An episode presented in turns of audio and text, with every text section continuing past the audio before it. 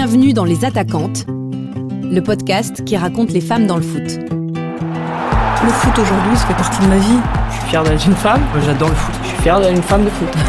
Vraiment, c'est quelque chose qui est, qui est extra. Quand je rentre sur un terrain de foot, euh, Il n'y a pas de femme de foot, d'homme de foot. c'est vraiment ma passion. Pour moi, il y a juste du foot. C'est ça les femmes d'aujourd'hui aussi. Moi je suis une passionnée, au moins passionnée, on n'entend pas la différence avec un E ou sans E. Honnêtement, s'il n'y avait pas, ah, il manquerait quelque chose. Je suis née fille de foot et je suis femme de foot et je serai grand-mère de foot.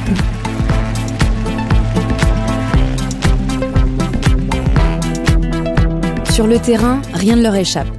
À la touche ou au centre, leurs yeux scrutent le match, scannent les mouvements des joueurs et ne quittent pas une seconde le ballon. Elles ne font pas les règles, mais elles font le jeu. Je suis Camille Maestracci, épisode 5, La Dame en Noir. Un sifflet juste Oui, mais c'est loin d'être juste un sifflet. Ah. Stéphanie Frappard, 35 ans, elle doit encore marquer l'histoire du foot et du sport. Dimanche, il y a 5 ans, elle devenait la première femme en France à arbitrer des garçons professionnels en Ligue 2. 1m65, mais respectée, elle sourit quand on l'appelle Monsieur l'arbitre. Dimanche, elle sera au sifflet Damien Strasbourg en Ligue 1. C'était le 28 avril dernier. Stéphanie Frappard est devenue la première femme à arbitrer au centre un match de Ligue 1. Je l'ai rencontrée à Clairefontaine seulement quelques jours avant que la nouvelle ne tombe. Je veux monter en Ligue 1 seulement si j'ai les compétences. Je veux pas que, comme ça a pu euh, être dit dans les médias, voilà, c'est parce qu'il faut une femme, etc. Euh, Donc voilà, je pense qu'avec Corinne Diac, on a prouvé qu'on avait nos places euh, respectives à ce niveau-là et c'est la plus belle des reconnaissances. Stéphanie Frappard commence l'arbitrage très jeune, à l'âge de 13 ans. Elle monte les échelons petit à petit et à ses 30 ans, tout s'accélère. Elle est désignée pour arbitrer en Ligue 2 en 2014. Elle enchaîne avec la Coupe du Monde féminine de 2015 au Canada, puis les JO de Rio en 2016 et l'Euro féminin en 2017. C'est la seule femme en France à avoir un palmarès aussi étoffé. J'ai voulu comprendre pourquoi. Pourquoi, 20 ans après l'apparition des premières arbitres femmes dans le football professionnel, Stéphanie Frappard reste-t-elle une exception? Et pourquoi sont-elles si peu nombreuses à arbitrer les hommes? Est-ce que c'est seulement une question de niveau athlétique? J'ai joué au foot euh, à l'âge de 10 ans euh, et après bon j'ai démarré l'arbitrage en voulant apprendre les règles tout simplement. Donc euh, et après bah, j'ai été prise au jeu j'ai arbitré et quand on, on enfile le costume et qu'on se prend au jeu et bah voilà je suis devenue passionnée voilà c'est un beau parcours hein. on m'aurait dit à l'âge de 13 ans bah tu arriveras en Ligue 2 ou euh, tu feras une Coupe du monde forcément on n'y croit pas au départ et après, parce que quand on est arbitre, on prend les matchs un par un et on sait très bien que la pyramide, elle peut s'écrouler avec euh, une mauvaise décision. Donc voilà, on est dans la recherche de l'exigence euh, au quotidien. Stéphanie Frappard est une des deux seules Françaises sélectionnées pour arbitrer la Coupe du Monde féminine. L'autre, c'est la franco-italienne Manuela Nicolosi, son arbitre assistante. Stéphanie, elle est très focalisée sur ses objectifs. Elle est très, euh, très sérieuse, très concentrée et j'aime sa façon de se faire respecter sur le terrain. Et sa façon de communiquer avec les joueurs, avec euh, l'entourage, donc euh, j'aime bien arbitrer avec elle. On a commencé à faire des matchs internationaux avant la Coupe du Monde au Canada. Après, on a fait les JO, l'Euro, la Coupe du Monde de moins de 20 ans l'année dernière, on est arrivé jusqu'à la finale. Donc là, maintenant, on arbitre de plus en plus de matchs. Maintenant, on est en Ligue 2 euh, ensemble. Et voilà, au fur et à mesure des années, on a modifié euh, notre façon de communiquer, d'arbitrer ensemble. Et là, maintenant, on s'est fait une grande confiance réciproque. Déjà, elle dédie euh, énormément son temps au football, à l'arbitrage. Je trouve que sa préparation de match, elle passe beaucoup de temps à revoir les matchs, à revoir les situations. Elle connaît euh, très bien la technique des équipes masculines et féminines pour chaque compétition internationale qu'on fait. Donc il y a vraiment derrière une, euh, une préparation et une motivation très très importante. C'est ça que j'apprécie énormément en elle. Pour le mondial, les meilleures arbitres femmes du monde ont été sélectionnées. Manuela Nicolosi et Stéphanie Frappard font donc partie des meilleures. Pour elles, c'est une grande fierté, bien sûr. Elles espèrent aussi encourager d'autres femmes à franchir le pas et à se lancer dans une carrière d'arbitre de haut niveau. Je sais que de toute façon, en étant la seule femme à ce niveau-là, forcément, j'ai un rôle euh, qui m'est forcément alloué euh, et parce que bah, c'est médiatisé, donc forcément, ça suscite peut-être des vocations ou ça intrigue certaines. Et du, du coup, euh, si ça les intrigue, bah, peut-être qu'elles passeront le pas. De voir des modèles, je pense que aussi ça inspire des jeunes filles comme des jeunes joueuses qui, qui rencontreraient des joueuses de l'équipe de France. Forcément, bah, ça inspire. L'enjeu de cette Coupe du Monde pour l'arbitrage féminin est énorme. Ce que je vous ai pas dit, c'est que dans le passé, c'était des hommes qui arbitraient la Coupe du Monde féminine. En fait, depuis la première participation des équipes féminines de foot au JO de 1996, la FIFA a décidé de ne faire arbitrer que des femmes dans les compétitions internationales, justement pour développer l'arbitrage féminin. C'est ainsi que les Coupes du Monde de 1999, 2011, 2015 ne seront arbitrées que par des femmes. Je pense que c'est bien d'élever des arbitres féminines au plus haut niveau mondial. Alain Sars est le directeur technique adjoint en charge de l'arbitrage à la Fédération française de football. Pour lui, ce mondial féminin est une occasion en or pour booster l'arbitrage féminin. Je ne sais pas si vous connaissez le nom des cadors euh, des arbitres européens comme Bridge ou Turpin. Euh, si ces garçons-là arbitraient la phase finale de la Coupe du Monde féminine, bah, ça veut dire qu'il euh, y a des filles qui n'auraient pas accès à ces compétitions-là. Donc moi je trouve que c'est extraordinaire de donner la chance à n'importe quelle femme internationale de n'importe quel pays sur tous les continents de pouvoir arbitrer une grande compétition comme ça. C'est une chance inouïe parce que ces jeunes femmes-là, quand elles vont rentrer avec le bagage qui est le leur, l'exemplarité d'une compétition comme ça, des stages de préparation, etc., c'est un véritable cadeau pour toutes les jeunes filles de, ces pays-là qui pourront profiter donc de tout ce que ces arbitres féminines auront appris pendant ces compétitions. On compte aujourd'hui en France à peu près 1000 arbitres femmes sur un total de 25 000 arbitres. L'immense majorité officie dans le football féminin et ou le foot amateur. Mais quand il s'agit d'arbitrer le foot masculin professionnel, physiquement, ça devient tout de suite plus compliqué. La base de l'arbitrage, c'est la condition physique. Pourquoi? Parce que euh, vous avez, c'est le seul sport où il y a, si y a le, rugby, mais le seul sport de plein air où il y a un tel euh, champ de jeu à parcourir. Donc se placer, se déplacer pendant 90 minutes, arbitrer des joueurs qui sont de mieux en mieux préparés euh, physiquement, c'est pas évident. Et puis garder la lucidité jusqu'au bout, jusqu'à la 90e, 95e et quelquefois quand il y a des prolongations jusqu'à la 120e minute, en étant en pleine possession de ses moyens intellectuels, sans une préparation athlétique euh, poussée, c'est impossible. Effectivement, pour arbitrer un match de Ligue 1 ou de Ligue 2, tous les arbitres passent des tests physiques très difficiles.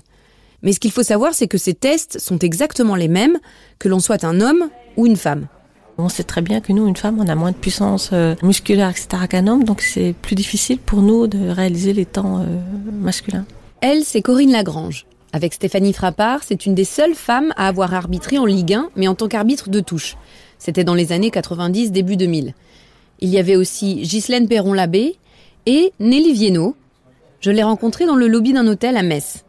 Aujourd'hui, elle travaille à la formation d'arbitres féminines dans la Ligue Grand Est. Un homme qui va s'entraîner un mois, pour une femme, elle s'entraînera deux mois. Il faut au moins doubler la capacité de travail parce que physiologiquement, on n'est pas fait de la même façon. Et ce qui fait un peu pécher euh, sur les tests physiques, ce sont tous les tests de vitesse et non pas d'endurance. L'endurance, euh, en le travaillant, on arrive euh, pratiquement au même niveau que les hommes.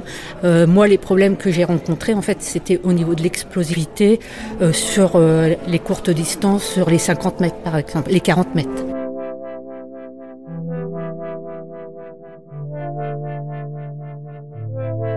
Elle fait l'attraction, preuve qu'elle est denrée rare. Nelly Viennot courra ce soir sur l'un des côtés du terrain du Parc des Princes à Paris. Nelly Viennot, première femme juge de touche évoluant en première division pour le football et pas n'importe quel match. PSG Martigues, l'enjeu ce soir est de taille. S'ils gagnent, les Parisiens retrouveront la tête du championnat accrochée au crampon de Madame le juge de touche avant le match, Christophe Cessieux.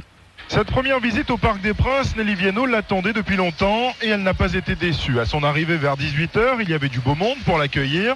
Joël Quignou, ancien arbitre international, mais aussi Michel Denisot, le président du Paris Saint-Germain en personne, accompagné d'un très joli bouquet de fleurs. Merci euh, donc pour le, bouquet de fleurs. Bah, non, non, c'est normal.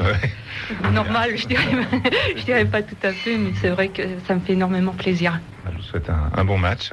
Au début de la carrière de Nelly Viennot et de Corinne Lagrange, les tests de conditions physiques des femmes étaient différents de ceux des hommes. Puis en 2006, les règles ont changé et les tests sont devenus les mêmes pour tout le monde. Mais ça continue de faire débat. On devrait peut-être un petit peu adapter par rapport à notre bah, le fait qu'on est une femme et pas un homme quoi. Après, c'est toujours pareil si le minima est de 6 secondes et puis que on, recale un homme à 6,05 on accepte une femme à 6,10, on va dire bah voilà, Une femme qui passe ou pas des tests euh, ou à 5 dixièmes près, elle va être quand même en capacité euh, d'arbitrer un match euh, de très haut niveau d'hommes. Oui, bien sûr qu'elle sera en capacité. Après, c'est l'état d'esprit qu'il faut changer par rapport aux hommes. Il faut pas qu'il y en ait un qui fasse 6,05 qui dise bah, moi on me prend pas alors qu'on prend une femme qui fasse 6 Il faut qu'ils comprennent aussi que bah, on n'a pas la même puissance physique. Quoi. Dans ce que me dit Corinne Lagrange, j'ai l'impression que ça bloque plutôt du côté des arbitres hommes. C'est-à-dire qu'ils pourraient se sentir lésés si les femmes avaient des tests physiques moins contraignants.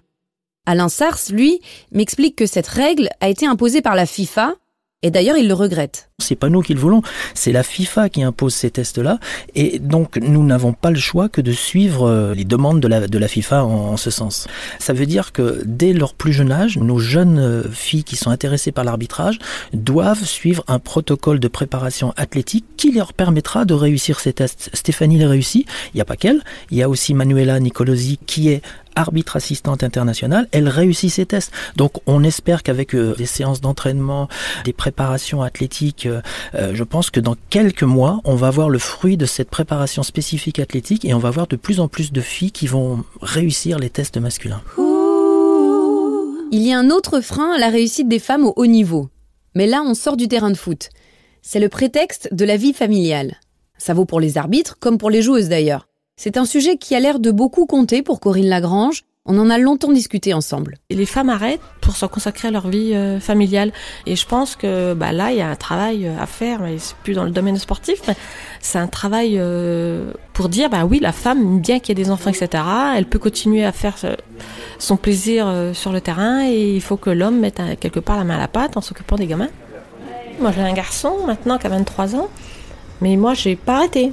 Donc nous, c'était moitié-moitié. Quand c'est moi qui étais sur le terrain, bah, c'était le papa qui s'en occupait. Et quand c'était lui qui était sur le terrain, bah, c'est moi qui m'occupais du, du, fiston. Ah, parce que lui jouait aussi? Il était arbitre aussi. Je l'ai eu au moment de commencer la fédération. Donc quand j'étais Ligue 2, donc il était là quand je suis passé Ligue 1. Et donc par exemple, physiquement, euh, les préparations, euh, les entraînements, etc., après avoir eu votre enfant, euh, il a fallu vous y remettre, c'était dur, mais vous l'avez fait, comment ça se passait? Ah oui, oui, mais euh, on se bat contre le chrono, hein. Euh, on se bat contre le chrono. On sait qu'on a des temps à faire, on sait qu'il faut se préparer physiquement, etc.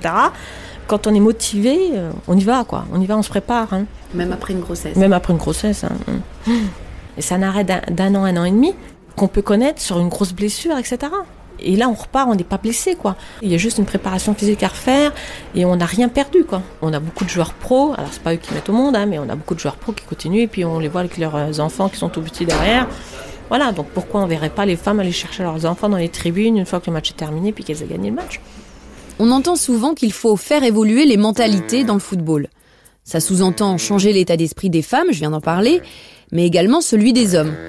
Les arbitres femmes ne sont pas à l'abri du sexisme, qui est, il faut le dire, assez courant dans le milieu du football. Stéphanie Frappard en a fait les frais, une fois. L'entraîneur de Valenciennes s'était emporté à cause d'un pénalty non sifflé. Il avait déclaré il était bien là, mais l'arbitre ne l'a pas vu. Elle faisait du patinage peut-être. Quand on est une femme et qu'on vient arbitrer un sport d'homme, c'est compliqué. C'était en octobre 2015 et il s'est excusé depuis. Mais ce genre de cas, isolé certes, ressurgit régulièrement. Récemment en Italie, c'est un commentateur qui a totalement dérapé et s'est mis à insulter allègrement l'arbitre femme d'une rencontre de 5 division. C'est dégoûtant de voir des femmes qui viennent arbitrer dans une ligue dans laquelle les entreprises dépensent des centaines de milliers d'euros. C'est vraiment une plaisanterie de la part de la fédération. La voilà, vous pouvez l'apercevoir. C'est quelque chose d'horrible sur un terrain de football. Nelly Vieno m'a aussi raconté cette anecdote, qui décidément ne met pas les Italiens à l'honneur. C'était le président de l'AS Roma sur un de mes matchs de Coupe d'Europe, où à la fin du match, il est rentré dans mon vestiaire, dans notre vestiaire, et il m'a dit euh, euh, J'ai pas pu regarder le match, j'avais trop peur que vous fassiez des bêtises. Il me dit Bon, vous pouvez revenir. Donc bon, voilà, c'est dans ma tête, j'ai trouvé un peu bête de se priver d'un match parce qu'une femme arbitrait, mais bon, j'y suis retournée et il est jamais revenu dans mon vestiaire. Donc. C'est vrai que longtemps, euh, le football a été un sport qu'on qualifiait comme machistes. Mais, les mentalités sont en train d'évoluer. Il y a 180 000 joueuses maintenant féminines. Il y a, on vient de passer la barre des 1000 pour la première fois de notre histoire, des 1000 arbitres. On espère en avoir 1500 à l'issue de la, saison 2020-2021. Et nous, ce qu'on veut, c'est que nos filles arbitrent des garçons et que les, garçons arbitrent des filles aussi, parce que de toute façon, c'est ce qui se passe actuellement. Et il n'y a, aucune raison. Au contraire, il faut justement supprimer, abattre toutes les barrières pour que nos filles puissent arbitrer au plus haut niveau national, comme Stéphanie Frappard. La mixité du foot euh, fait qu'on a une arbitre qui devient beaucoup plus complète. C'est important d'arbitrer dans les deux systèmes de jeu. Alors, qu'est-ce que ça veut dire au juste, deux systèmes de jeu? A priori, foot féminin ou foot masculin, les règles sont les mêmes. En revanche, c'est pas le même état d'esprit et donc pas la même façon d'arbitrer. Le foot féminin est beaucoup plus sain, on a beaucoup moins de tricherie, c'est tellement plus clair. Euh, des fois, elle s'excuse même.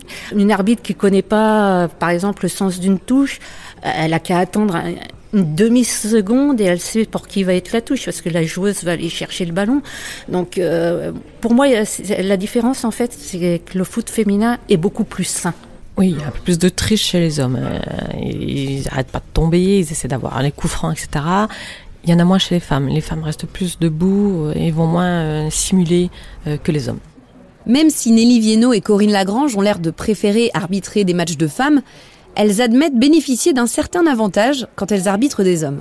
Au niveau des joueurs, euh, des dirigeants, je dirais que j'ai beaucoup été respectée et plus respectée que mes collègues hommes.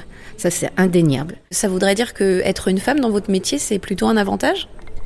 Moi, j'ai toujours pensé comme ça c'est vrai, on, s'en rend compte. à partir du moment où euh, euh, une arbitre féminine commet une erreur, euh, les garçons ont, plus tendance à lui pardonner, euh, déjà parce que euh, ils ne veulent pas qu'on les traite de sexistes, etc. et donc il y a un petit peu plus de respect qui se qui se présente entre les joueurs et les arbitres, et donc ça facilite un petit peu un petit peu la tâche de, de, nos, de nos, filles. Vous voyez, c'est assez paradoxal. C'est difficile d'expliquer pourquoi l'arbitrage féminin est plus difficile et pourquoi en fonction des garçons ou des filles. Il y, y a des tas de paramètres qui sont fluctuants. Malgré toutes ces différences, il y a une chose qui, elle, ne change pas. Qu'on soit un arbitre, homme ou femme, dans le foot féminin ou dans le foot masculin, comme le dit Stéphanie Frappard, l'arbitre, ça reste l'arbitre. Et quoi qu'il arrive, il aura toujours le mauvais rôle. De toute façon, euh, on est toujours attendu qu'on soit un homme ou une femme arbitre, parce que bah, forcément l'arbitre c'est celui qui prend les décisions et qui décide du, sort de, de, la rencontre. C'est toujours la personne qui est la plus décriée, donc que ce soit une femme ou un homme, dans tous les cas, euh, ça fera parler.